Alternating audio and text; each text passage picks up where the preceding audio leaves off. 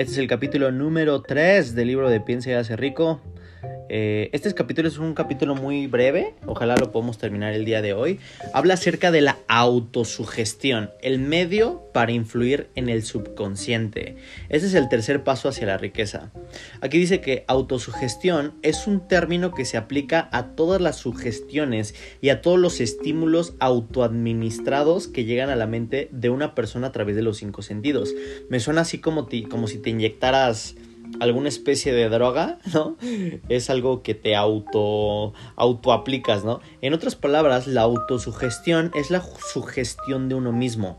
Es el agente de comunicación entre la parte de la mente donde se llevan a cabo los pensamientos conscientes y la otra parte de la mente donde yace la acción de la mente subconsciente. A mí se me hace que es como ese puente entre la mente consciente y la mente subconsciente, como ese puente que se crea. Y si te das cuenta, eh, el libro, este libro de Piensa de ser rico es una gran presentación de ventas en donde la gran idea es justamente el título de la presentación, ¿no? Piensa y ser rico, o sea, es piensa, autosugestiónate, este, que, que, que, generes la conciencia del dinero. O sea, yo, yo veo esto como que es una y otra vez, o sea, como que refuerza una y otra vez el mismo punto. Los pensamientos dominantes que uno permite que permanezcan en la mente consciente, el que estos pensamientos sean positivos o negativos vale madre, perdón, no altera el mecanismo, llegarán a la mente subconsciente y ejercerán influencia sobre ella gracias a la ley de la autosugestión. Ningún pensamiento, negativo o positivo, puede entrar a la mente subconsciente sin la ayuda del principio de la autosugestión, excepto los pensamientos que se captan como destellos de discernimiento o inspiración. En otras palabras, la mente consciente y pensante capta y procesa todas las impresiones sensoriales que se perciben a través de los cinco sentidos. Estas impresiones pueden pasar a la mente subconsciente o ser rechazadas a voluntad.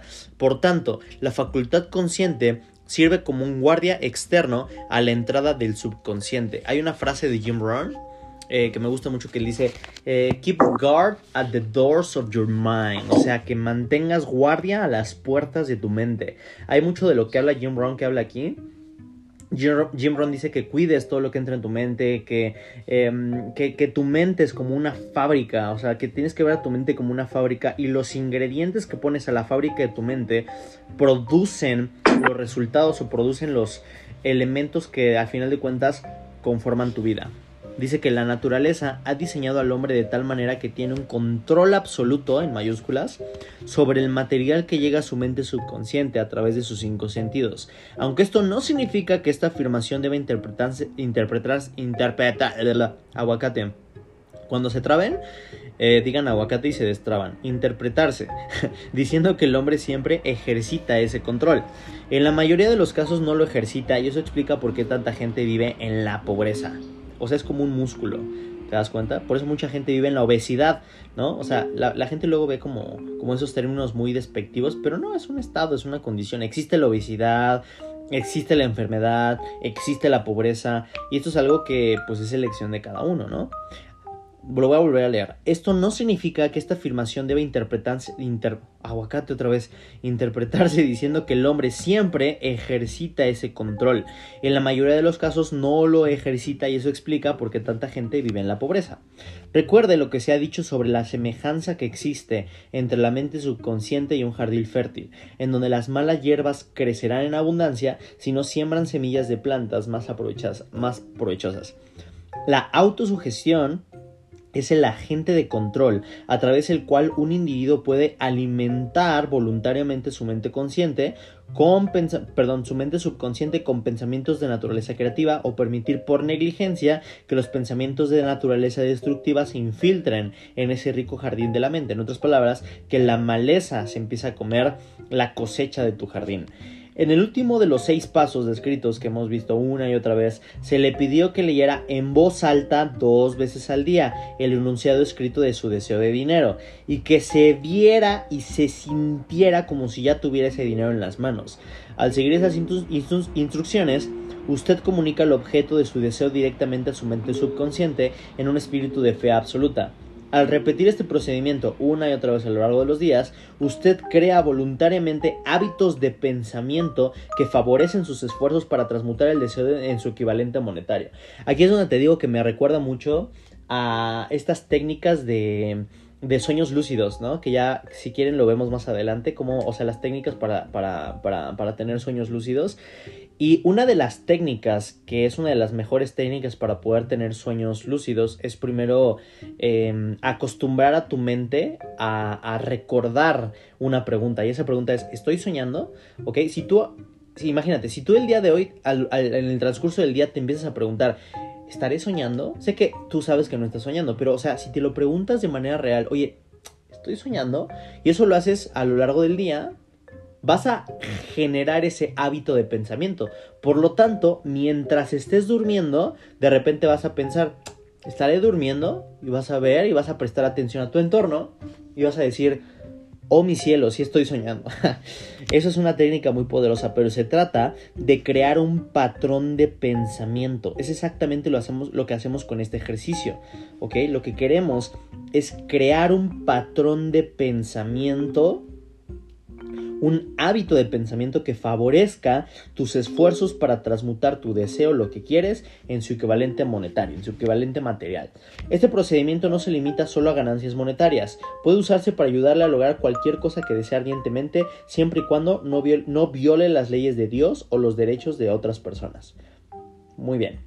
Vuelva a las seis acciones que se describen en el capítulo 1 para releerlas con mucha atención antes de seguir adelante. ¿Qué te está diciendo? A menos que hagas el ejercicio no va a servir de nada, lo que les digo todo el tiempo. Luego, sáltese una parte del libro por el momento y lea con atención las cuatro instrucciones para la organización de su equipo Mastermind. También de esto les he hablado muchísimo, de la organización de los equipos Masterminds y de la importancia de un Mastermind. Y ustedes han estado en Masterminds conmigo, eh, tal vez han estado en Masterminds de otros, pero Mastermind es así uno de los poderes más grandes que yo he tenido la oportunidad de vivir. Eh, el poder crear un Y estar en un mastermind es lo más poderoso que yo he, que yo he vivido en este término, ¿no? De la, eh, del desarrollo personal y eso. O sea, crear un, crear un equipo mastermind es algo bastante, bastante, bastante eh, poderoso porque se dice, dice en este libro que un equipo mastermind es como si eh, de repente tú... trajeras al genio, ¿no? Al genio de la lámpara mágica, más o menos. O sea, una mente que no podría estar a menos de que pues de que fuera otra mente, ¿no? Entonces vamos a ir a ese capítulo, el capítulo número 6, porque aquí lo dice y le vamos a hacer caso. El capítulo número 6, vamos a irnos a ese capítulo, a ver si lo encuentro rápido. Se llama la planificación organizada y tiene cuatro pasos. Paso número 1. Únase a un grupo de tantas personas como pueda necesitar para la creación y ejecución de su plan o planes para la acumulación de dinero. Para hacerlo, utilizará el principio del equipo Mastermind, que se describe en el capítulo 9. Eso ya lo veremos después, ¿no? Pero es absolutamente esencial que sigas esta instrucción. No descuides la instrucción. Tienes que hacer mastermind. Tienes que generar la habilidad de crear equipos y grupos masterminds. Y la forma más fácil y rápida para mí es vendiendo tus propios masterminds, ¿ok? Si el tema de tu interés es crear un negocio millonario, pues ¿por qué no creas un mastermind de negocios millonarios? Si el tema de tu interés es este, crear una agencia de viajes, ¿por qué no crear masterminds de viajes, ¿no? O sea, como que ¿por qué no hacerlo? Para mí tiene lo más sentido, todo el sentido del mundo. Y aparte, pues tú tienes que cobrar por eso, o sea, cobra por eso y es algo poderosísimo porque vas a generar dinero mientras generas ideas que te van a ayudar a generar más dinero. ¿Ok? No es la idea más maravillosa que has escuchado hoy. Bueno, antes de formar su alianza para el equipo Mastermind, decida qué ventajas y beneficios podría ofrecer a cada miembro de su grupo. Obviamente, como ya sabes en la regla de este libro, en la filosofía de Piensa y ser rico, no puedes esperar, no puedes obtener algo a cambio de nada. Siempre tienes que dar algo a cambio de la abundancia, a cambio del dinero, a cambio de lo que quieras obtener.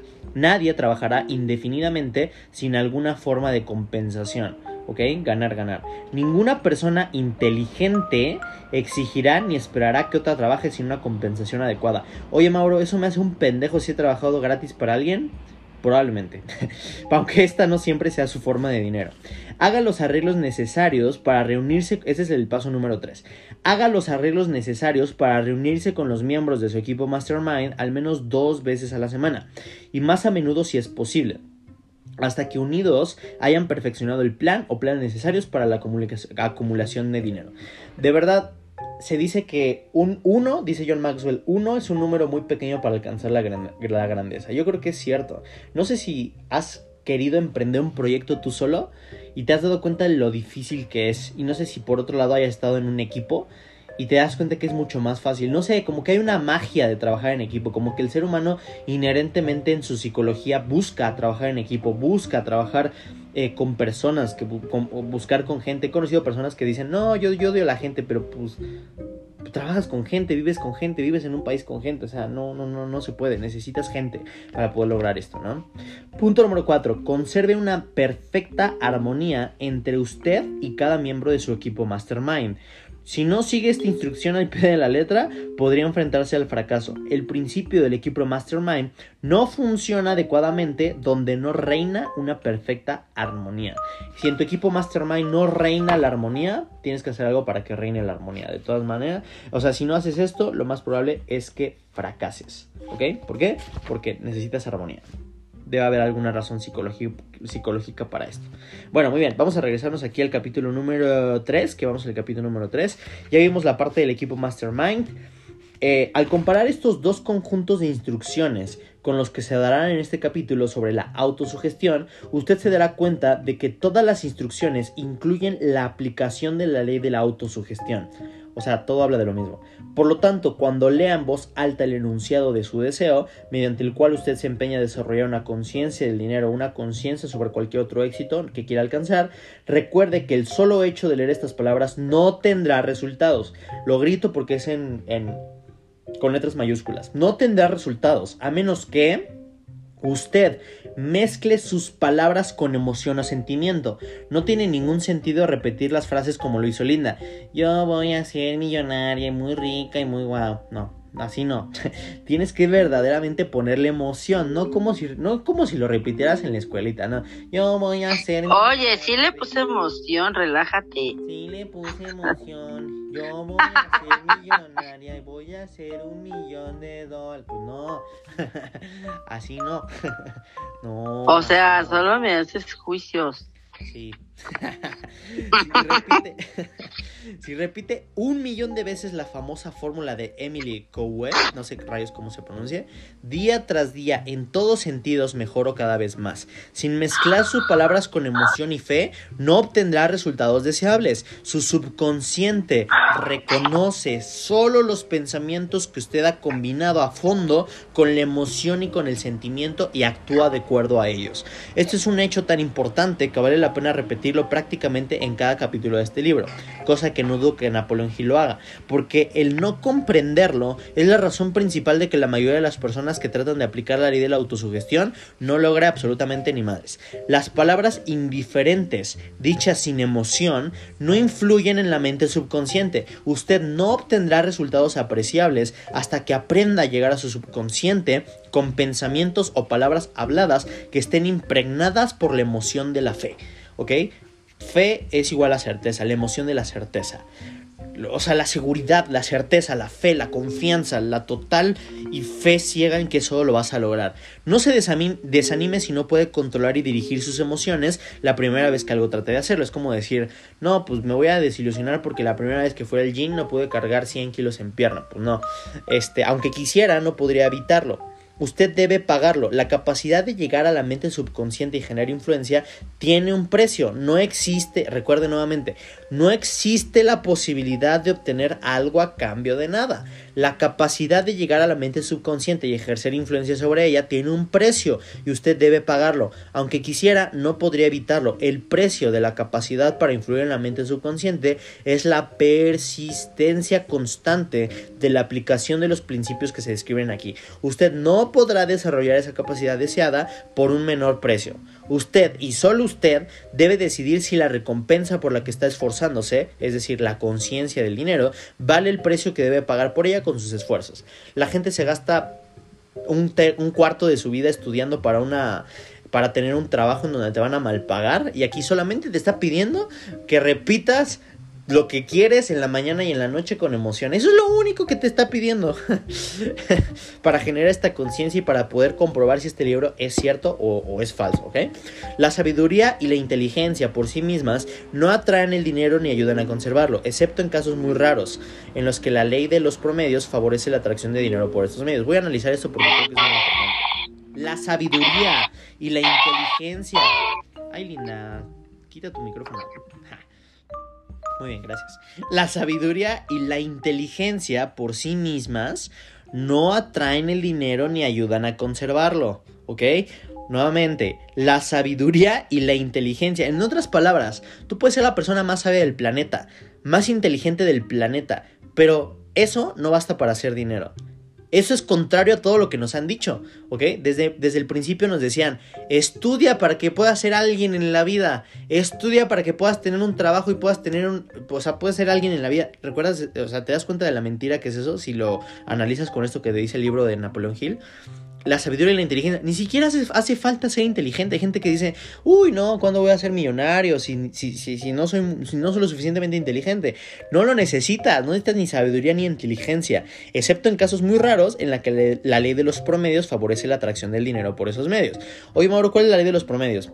Muy sencillo. Si haces algo, un número, o sea, chingos de veces, algo va a pasar. Si haces algo un chingo de veces, algo va a pasar, ¿no? Como Ray Kroc que empezó a hablar con un montón de gente hasta que encontró el, equipo adecuado. Como el Coronel Sanders que empezó a hablar con chingos de gentes hasta que alguien le compró su famoso fórmula de su abuelita y de ahí salió Kentucky Fried Chicken, ¿no? Esos son los casos muy raros en la que la ley de los promedios te permite generar millones de pesos y de dólares. Pero el método para traer dinero que se describe aquí no depende de la ley de los promedios, eso me encanta. No depende de trabajo duro. No depende que te estés partiendo la madre todos los días. No depende de la ley de los promedios. Más aún, este método no tiene favoritismos. Si eres feo, si eres guapo, si eres gordo, si eres ario, lo que sea. No importa, no importa, no tiene favoritismos. Funciona con la misma eficacia en todas las personas. Cuando se experimenta un fracaso, el individuo es el que fracasó, no el método. Me encantó esa frase. Si la cagas, es tu pedo, ¿no? Si la cagas es por tu culpa. El método es perfecto. Me encanta esta, esta certeza, esta fe que tiene Napoleón Hill con su sistema. Es como de, tiene una fe absoluta en su método, ¿no? Y esa es la fe que te quiere transmitir. El que fracasó eres tú, no el método. Si usted lo intenta y fracasa, inténtelo otra vez. Si usted intenta y fracasa, inténtelo otra vez, ¿no? Es como, como, como la instrucción. Hazlo una y otra vez hasta tener éxito. Su habilidad para emplear la ley de la autosugestión dependerá en gran medida de su capacidad para concentrarse en cierto deseo hasta que ese deseo se convierta en una obsesión ardiente. ¿Ok?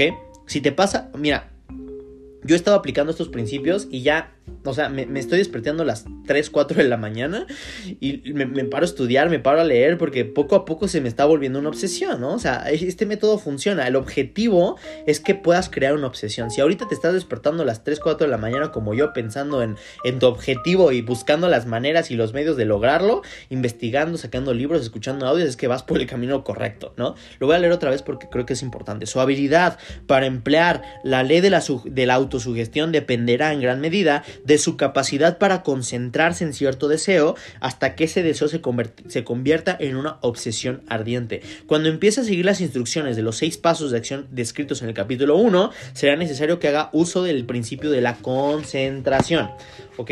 Aquí le ofrecemos sugerencias para el uso eficaz de la concentración. Cuando empiece a llevar a cabo la primera de las seis acciones, eh, cuyas instrucciones son determine en su mente la cantidad exacta de dinero que desea, sea un millón de pesos, sea un millón de dólares. Concentre el pensamiento en esa cantidad de deseo o fije la atención en ella con los ojos cerrados hasta que de hecho pueda ver el aspecto físico del dinero. Haga esto por lo menos una vez al día. A medida que progrese con estos ejercicios, siga las instrucciones que se dan en el capítulo, capítulo 2 sobre la fe y veas en posesión de dinero. Lo voy a dejar hasta acá porque yo creo que con esto tenemos más que suficiente, ¿ok? Tenemos algo más que podemos aplicar a lo que ya estamos aplicando de manera diaria, ¿ok? Entonces aquí voy a dejar la sesión y si tienen dudas pues me las, me las hacen saber, ¿vale?